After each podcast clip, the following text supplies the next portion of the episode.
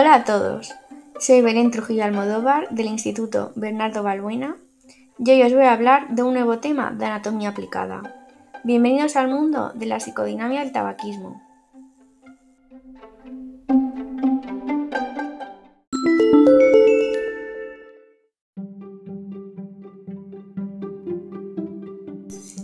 ¿Qué es el tabaquismo? ¿Cómo afecta psicológicamente? ¿Cómo influye en la adolescencia? ¿Y socialmente? Quédate unos minutos y aprende conmigo.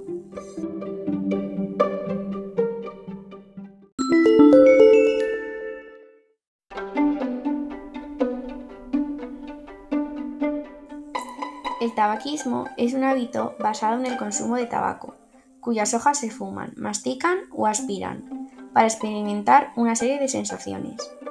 Así, tenemos que el abuso sobre todo de puros y cigarros es una adicción al tabaco provocada por uno de sus componentes más activos, la nicotina.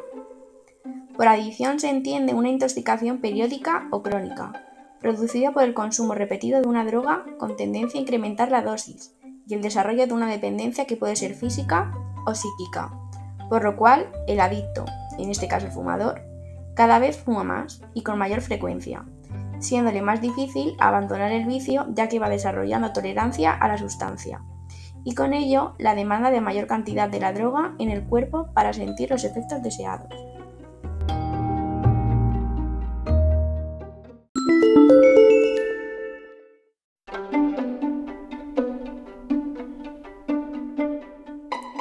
El tabaco en el ámbito psicológico.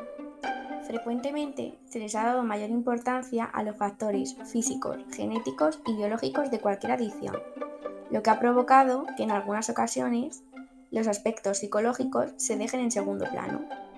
Sin embargo, cabe mencionar que la desintoxicación de la adicción física no cura la adicción, por lo que es esencial conocer y revisar los factores y causas psicológicas, conscientes e inconscientes, inherentes a dicho hábito. En general, la dependencia psicológica se entiende como la compulsión al uso de cualquier droga para producir placer o para evitar displacer, sin importar sus consecuencias negativas. Para esto, la adicción no es posible sin un sistema de negación, o sea, un mecanismo inconsciente que facilita el impulso compulsivo a actuar a pesar de que existan consecuencias negativas reales. Asimismo, existe un mecanismo de idealización de las adicciones confiriéndoles efectos positivos y en ocasiones mágicos.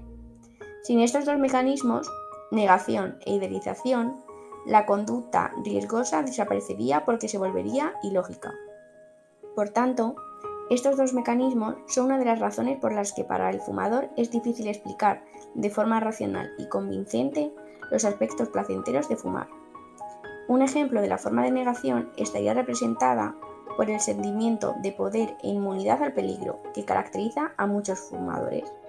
El enfisema pulmonar solo le da a los que fuman una cajetilla diaria. Yo solo fumo tres cigarros al día, no va a pasarme nada.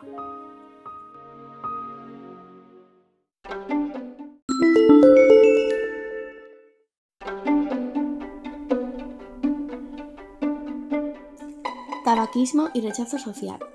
En épocas pasadas, el tabaquismo era reconocido como una adicción socialmente aceptada. Incluso durante muchos años, los medios de publicidad y comunicación lo estuvieron favoreciendo dirigiéndose sobre todo a grupos vulnerables como los adolescentes. En cambio, actualmente, cada vez es más generalizada la apreciación de los inconvenientes de fumar, por lo que existe una lucha a nivel mundial contra el tabaquismo, debido a que es visto como un problema de salud pública y un riesgo social por diversos motivos como por ejemplo los daños nocivos para la salud de quienes practican este hábito, como los casos de cáncer de pulmón y de enfermedades cardiovasculares, o como la influencia que el humo del fumador tiene sobre quienes lo aspiran, a los que llamamos fumadores pasivos.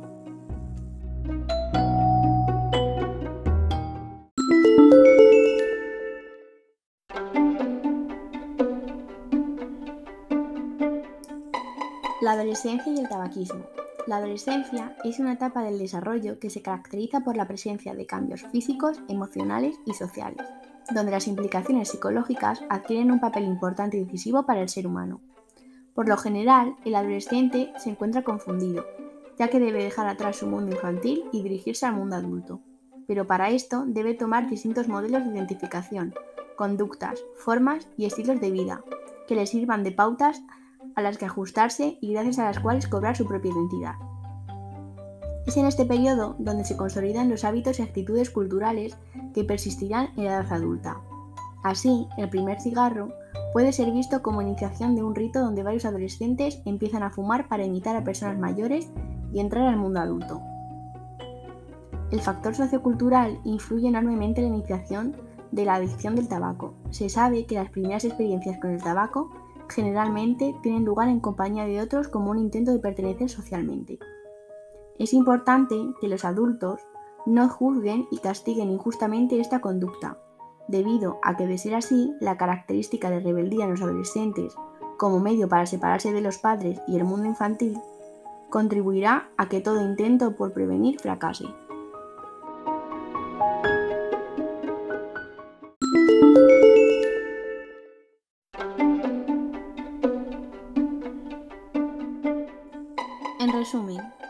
Es importante la existencia de medidas de prevención y de control del tabaquismo, sobre todo por el riesgo a nivel salud social que esto implica.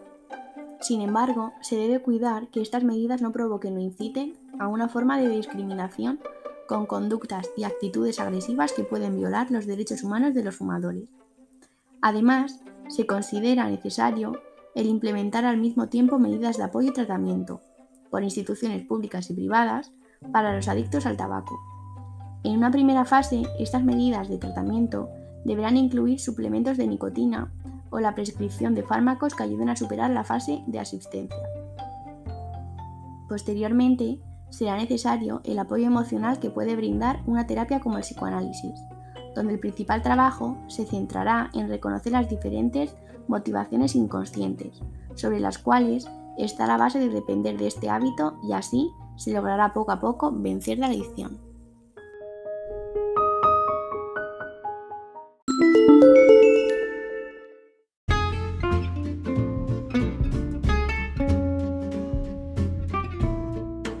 Y hasta aquí mi podcast de hoy. Espero que os haya parecido interesante y que hayáis aprendido algo nuevo. Os espero en el próximo mundo de la anatomía aplicada.